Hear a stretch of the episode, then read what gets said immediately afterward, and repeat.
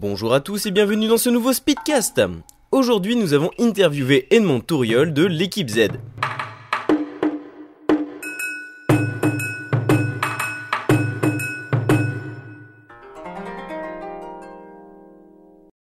Bah, je te souhaite le bienvenu euh, sur le podcast euh, Speedcast de Radio Anime.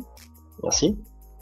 Donc, j'aurais quelques questions à te poser par rapport à l'équipe Z. Déjà, peux-tu te présenter rapidement?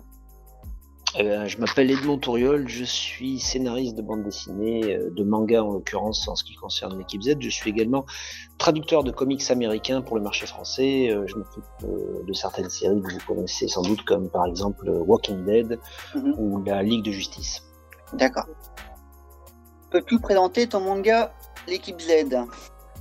Alors l'équipe Z, c'est euh, c'est c'est un projet qui est en train de se concrétiser, donc qui s'est concrétisé pour le tome 1 puisqu'il vient de sortir.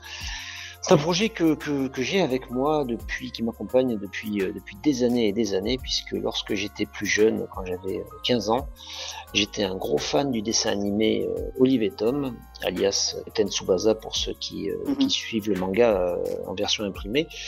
Et euh, donc moi j'adorais jouer au foot euh, et je, je, je jouais, je, je m'intéressais autant au Girondins de Bordeaux qui est, qui est l'équipe euh, que, que je suis que Ouais. euh, je, je m'intéressais à, à Olive et Tom. Et je me disais quand même que ce serait pas mal d'avoir un, un manga qui euh, qui se passerait donc euh, à Bordeaux en France avec des joueurs tels que tels que sont les joueurs qu'on peut rencontrer sur les sur les terrains euh, chez nous. Donc c'était un petit peu un vieux rêve qui, qui s'est finalement concrétisé. D'accord. Combien de temps te faut-il pour faire une planche? Alors je ne suis pas dessinateur, donc euh, moi c'est très différent. Moi je suis scénariste, donc euh, pour faire un- une planche de scénario, voilà, il faut pas si longtemps que ça. En réalité, nous ce qu'on fait, c'est qu'on écrit vraiment le, le synopsis complet des, des- des trois premiers tomes, et ensuite euh, on écrit euh, chapitre par chapitre, euh, c'est-à-dire 20 pages par 20 pages. Le, le- scénario. Ensuite, Albert, qui lui est le dessinateur, bah, va mettre, euh, je dirais, euh, il va mettre 2-3 jours pour faire le storyboard d'un épisode. Ensuite, il va mettre euh, 4-5 jours pour faire les crayonnés. Après, Mhm. pareil, 4-5 jours pour faire les ancrages. Et puis 2-3 jours pour faire le, le, les trames. Ensuite, on envoie tout ça à Cyril Bouquet, qui est notre euh, lettreur. Mhm. Donc, gros- grosso modo, pour un. Je dirais que pour un épisode, si on met tout bout à bout, il nous faut un petit peu moins d'un mois pour faire un épisode de 20 pages. Euh, je pense que si on est même très très pressé, on doit pouvoir faire euh, un épisode en trois semaines, ce qui équivaut grosso modo à la moyenne d'une page par jour, euh, sachant qu'on est quand même plusieurs à bosser dessus. D'accord. Penses-tu que l'équipe Z un jour se passera en anime? Ça, j'aimerais bien, j'aimerais beaucoup avoir un dessin animé de, de, de l'équipe Z. D'ailleurs, justement, on va, ça fait partie de nos projets à, à moyen terme. On va essayer de monter une démo euh, de quelques quelques minutes ou quelques secondes, ça dépend combien ça nous coûtera, euh, de, de l'équipe Z justement pour convaincre des chaînes de télé de d'investir, pourquoi pas, dans la production d'un dessin animé pour ce pour ce projet. D'accord. Euh, As-tu fait des conventions récemment? Alors, on Et était. où on peut te trouver aussi actuellement? Alors, le, manga lui-même se trouve partout. hein. Il est en vente dans toutes les librairies, les grandes surfaces. Vous, le, vous allez le trouver à Auchan, à Carrefour, à la Fnac, euh, chez Cultura, euh, dans les librairies BD, euh, notamment la plupart des librairies de Gironde, puisque comme ça se passe à Bordeaux, euh, beaucoup de librairies euh, locales ont soutenu le projet, mais il est quand même trouvable partout. hein. Vous allez le trouver à Lille, vous allez le trouver à Nice, vous allez le trouver en Corse, euh, vous allez le trouver euh, à la Réunion. Il se trouve vraiment sur tout le territoire euh, français. Ça fait pas mal. Et, et- et il se trouve également en Belgique. Donc sinon, vous pouvez le trouver sur Internet, sur Amazon par exemple. Et sinon, voilà, vous pouvez aussi euh, me rencontrer lors de différents euh, salons et festivals BD. J'étais par exemple avec Albert, le dessinateur, on était tous les deux à- au festival de la BD d'Angoulême euh, fin janvier, où on a inauguré justement le, le manga. Euh, après quoi, je suis régulièrement en dédicace. Il suffit de, de, de suivre. Ça, c'est le plus important. Il faut suivre l'actualité de l'équipe Z sur Facebook. Tout simplement, il suffit de, s'abonner à la page de Facebook euh, de l'équipe Z. Et là, on, on relaie régulièrement les événements. Donc, par exemple, au début du mois de mars, j'étais en dédicace à la FNAC de Bordeaux. Euh, je suis en dédicace ce dimanche-là précisément au salon de, au festival BD de Saint-Jean-d'Illac, qui est euh, une ville euh, en Gironde vers le vers l'océan, en tout cas plus proche de l'océan que, que, Bordeaux. Euh, puis après, j'ai d'autres d'autres événements qui sont prévus, d'autres qui sont en cours de préparation, et on va essayer d'être régulièrement présent sur les sur les salons, sur les festivals BD pour justement promouvoir ce, ce manga parce que bah, voilà comme c'est une nouveauté il a besoin d'être d'être soutenu. Quelles sont les étapes pour devenir mangaka? Ah, c'est difficile ça. Moi, j'ai quand même un peu plus de 40 ans aujourd'hui. Euh, les étapes pour devenir mangaka, elles sont très très longues et très très difficiles. Très Oui, bah en gros, moi je suis pas d'ailleurs vraiment un mangaka. Moi, je suis surtout un scénariste. Je comment t'as fait toi? Alors moi, comment j'ai fait? C'est très simple. c'est très simple. C'est compliqué. Donc en gros, j'ai commencé en amateur euh, j'écrivais dans des fanzines, dans des, des, revues amateurs qu'on publiait, qu'on photocopiait, qu'on agrafait et qu'on vendait sur les salons. Donc on faisait notre petite BD noir et blanc qui était d'ailleurs euh, d'un format assez proche de, de celui qu'on peut trouver chez les mangas, en beaucoup moins épais. On vendait donc nos productions, euh, nos BD amateurs sur les salons. On faisait des petits tirages à 100, 200 exemplaires maximum. Et puis, euh, à force de, de, traîner dans les festivals, on a eu l'opportunité de connaître de plus en plus de professionnels. Et puis moi, comme je parlais euh, couramment anglais et que j'avais une très bonne connaissance du, du marché américain euh, des comics, j'ai eu l'opportunité de devenir traducteur de comics professionnel. Donc j'ai gagné ma vie en étant traducteur de comics.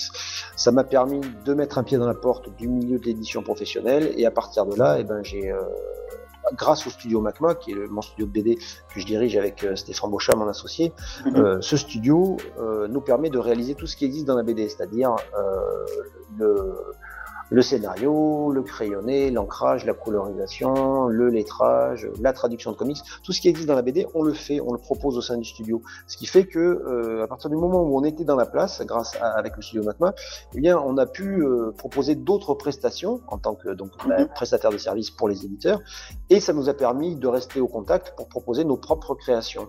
Et c'est comme ça qu'au bout de quelques années, à force de proposer facilement nos créations, puisqu'on avait accès aux éditeurs, on a pu euh, éditer nos, nos, nos propres BD et nos propres propre manga, puisque en manga, on, faisait déjà partie de la première vague des éditions euh, des humanoïdes associés quand ils avaient lancé la collection Shogun, par exemple. Donc, dans les mangas français publiés à l'époque, il y avait Zeitnote qui était euh, fait par euh, le studio Macma. Il y avait également Last Séduction ainsi que Code Néon.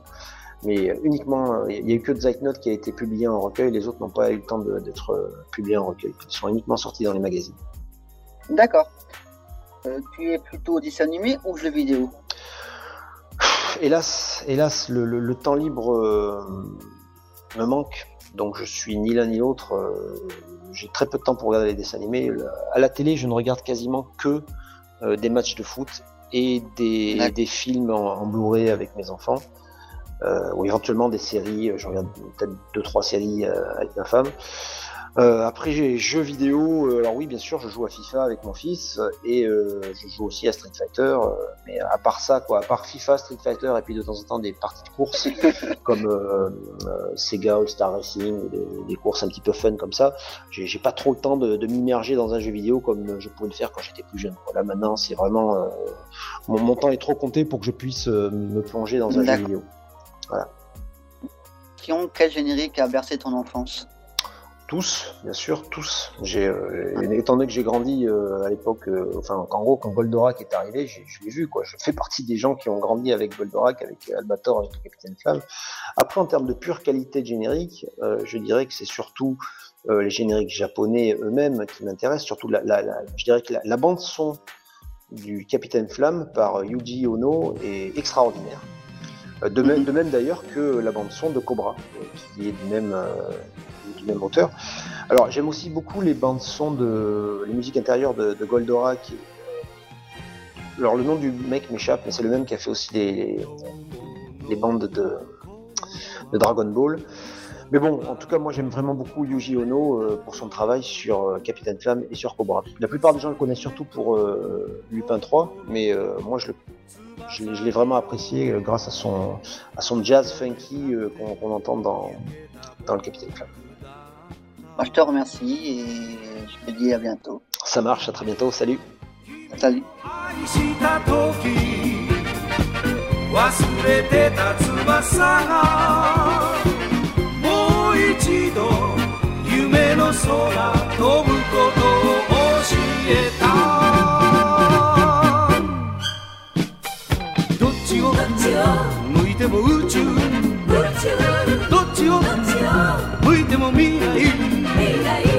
こまで？どこまで？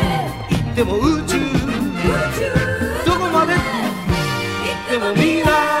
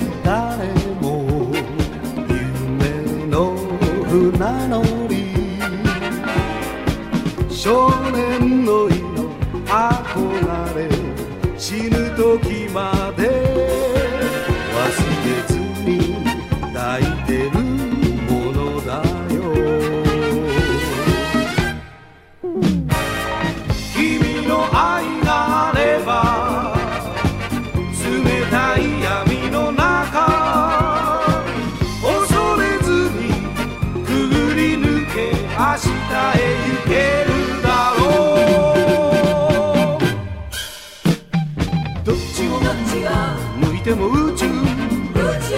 どっちを？向いても未来。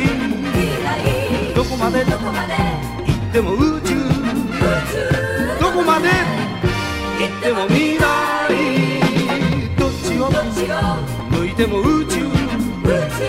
どっちを？向いても未来。どこまで？行っても宇宙。どこまで？行っても未来。